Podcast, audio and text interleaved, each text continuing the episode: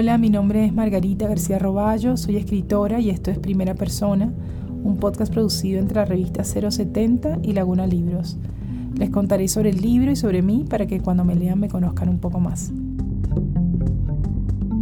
Este segundo episodio se llama Mar con cloro.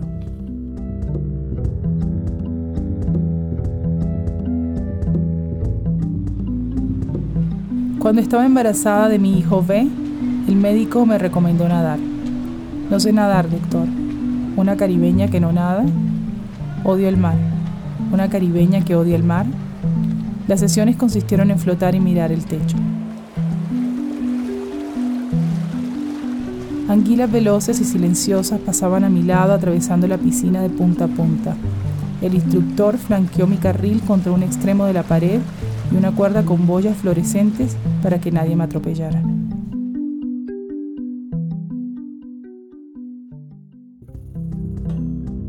La maternidad es un estado permanente, digamos, del que se entra y no se sale más, y que un poco como, como este texto quizá está plagado de contradicciones. No creo que, digamos, que nadie que, que sea padre o madre y que esté, supongo, en sus cabales, pueda decir que, que no, digamos, no siente ese amor desmedido que todos hablan hacia sus hijos, pero al mismo tiempo es, digamos, una circunstancia que definitivamente cercena la individualidad y que te pone en un lugar de incomodidad permanente.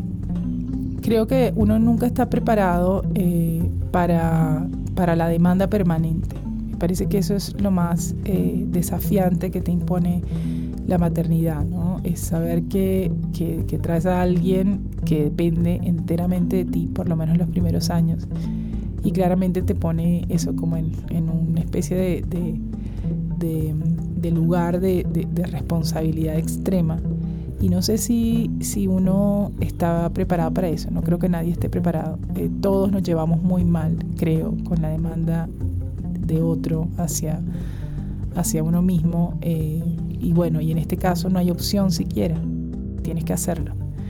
Entonces quizá eso es lo más desafiante, ¿no? Saber que, que hay alguien que, además te importa demasiado, que depende absolutamente de ti y que si lo haces mal es toda tu responsabilidad.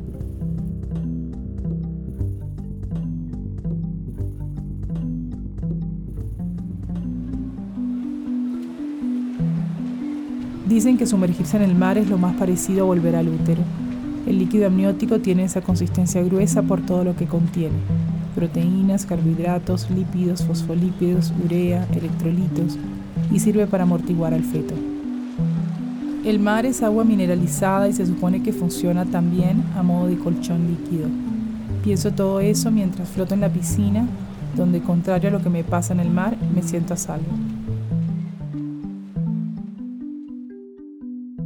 Un lugar seguro, cualquier rincón pequeño donde puedo ubicar unos pocos libros y mi, y mi computadora, digamos, mi portátil. Claramente es como el, es mi, placebo en, en, el día. Em, me gusta mucho estar en mi casa, con mis hijos, con mi familia, pero un poco como decía antes, ahí soy yo, digamos, la que tiene que velar por la seguridad del resto bueno, es una responsabilidad compartida, pero digamos que tengo buena parte de la responsabilidad porque los demás se sientan seguros. Cuando me permito eh, sentirme yo, digamos, en esa zona que, que me hace sentir un poco como contenida, creo que en general tiene que ver cuando estoy como compenetrada con lo que hago, que es escribiendo. Y para eso no necesito más que eso, un pequeño rinconcito, una mesa donde, donde quepa mi laptop y listo.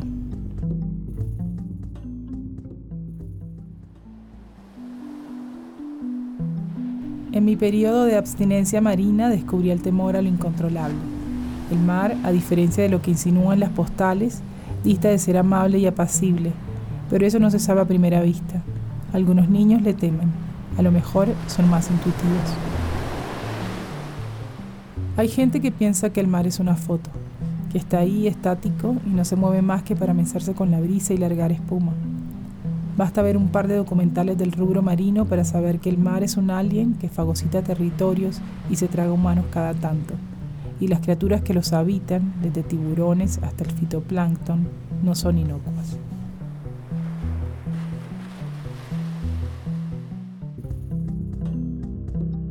Cuando yo me abstuve de ir al mar, de, digamos, fueron varios años en que decidí no hacer ese tipo de vacaciones. En casi todos los lugares, casi todas las personas con las que uno comparta ciertos momentos de su vida entienden como vacaciones irse al mar.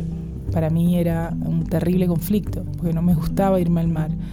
Entonces traté, digamos, de, ser bastante como honesta eh, conmigo misma y decir, bueno, no es algo que disfrute, no lo voy a hacer más. Y me, aparté mucho del mar y descubrí otros territorios, descubrí otras cosas que estaban bien, digamos, como para pasar el tiempo libre, las vacaciones, si se quiere. Y luego mi acercamiento consistió en, se dio, digamos, como en diferentes etapas también. Cada vez que fui nuevamente a este lugar, a, cualquier mar de los que están mencionados quizá en el texto y otros que no están mencionados, lo hice como con, con esta especie de, de, escepticismo de, bueno, a ver, ¿qué va a pasar acá? Si me va a gustar, si la voy a pasar tan mal como creo que la voy a pasar. Y en general creo que no la paso tan mal como yo misma me lo digo pero tampoco es mi lugar elegido, ¿no? Entonces, eh, el acercamiento final creo que empezó a darse a través, una vez más, como de, la maternidad. Los niños aman el mar. No, yo misma de niña me, gustaba estar ahí, era, era lo que disfrutaba mucho. Entonces, a través de, mis hijos, probablemente volví y tuve que hacer como de tripas corazón y decir, bueno, está bien, es algo que tengo que empezar a transitar nuevamente porque a ellos les interesa.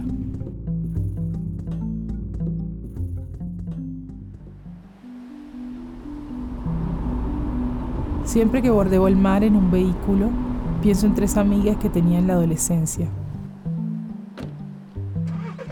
Gastábamos las tardes en la camioneta de una de ellas paseando por la ciudad, nos parqueábamos en los muelles a fumar escondidas. Una tarde mis amigas, sigo sin recordar por qué yo no estaba, se encontraron con unos chicos en otra camioneta que les propusieron un pique. ¿Y qué le iban a hacer? adolescentes y velocidad siempre fue un cóctel seductor.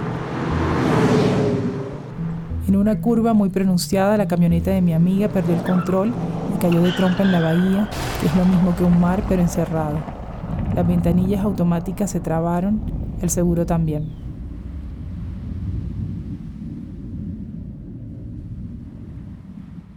Quedaron atrapadas en una cápsula marca Mitsubishi que por alguna rendija se fue llenando de agua y de bichos y de yuyos a una velocidad aterradora. Los amigos que la seguían se lanzaron al agua para rescatarlas. Uno de ellos consiguió abrir la puerta trasera a patadas. Al final se salvaron, pero hubo traumas que persisten.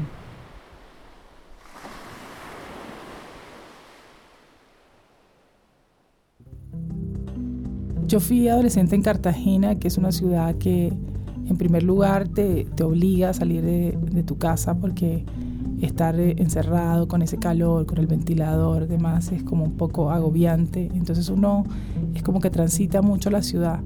Eh, al mismo tiempo es una ciudad poco transitable en términos, digamos, de, peatón. Entonces un adolescente en Cartagena con sus amigas depende un poco de los favores de otros, que te presten un carro, que puedas salir a pasear. Y hacíamos eso con mis amigas, íbamos siempre en un carro de un tercero, paseábamos por la ciudad y básicamente mirábamos, mirábamos todo, contemplábamos. No, no recuerdo, no me recuerdo a mí misma tan habladora, me recuerdo mucho mirando todo y como reflexionando sobre eso y dándome cuenta de que estaba en una ciudad muy bonita, muy de postal pero que probablemente en determinado momento se me quedara como, como corta, ¿no? Y, preguntándome qué más tenía para, para ofrecerme. Y creo que un poco ahí quizá puede estar el germen de esto que, que hago constantemente que, y que me encanta hacer, y es como mirar y tratar de pensar sobre lo que miro y, y llegar probablemente a ninguna conclusión, pero que bueno, el solo ejercicio me interesa, digamos, como como mecanismo y, como, digamos, un modo de, de hacer lo que hago finalmente, de ejercer mi oficio.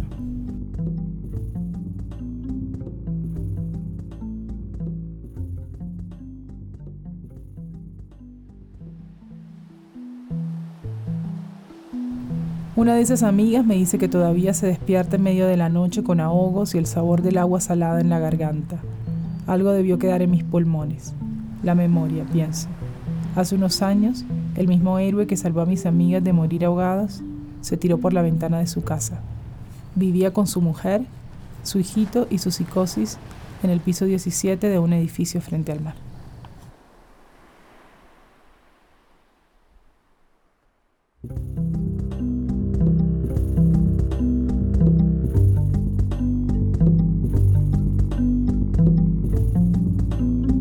Primera Persona es un podcast de 070 Podcast en colaboración con Acorde FD y Laguna Libros. Gracias a Margarita García Roballo, escritora de Primera Persona. Gracias a Salomé Cohen, editora de Laguna Libros. La dirección de arte es de María Elvira Espinosa. La música y edición general son de Gabriela Navas. Y la dirección general es de Sebastián Payán. Muchas gracias.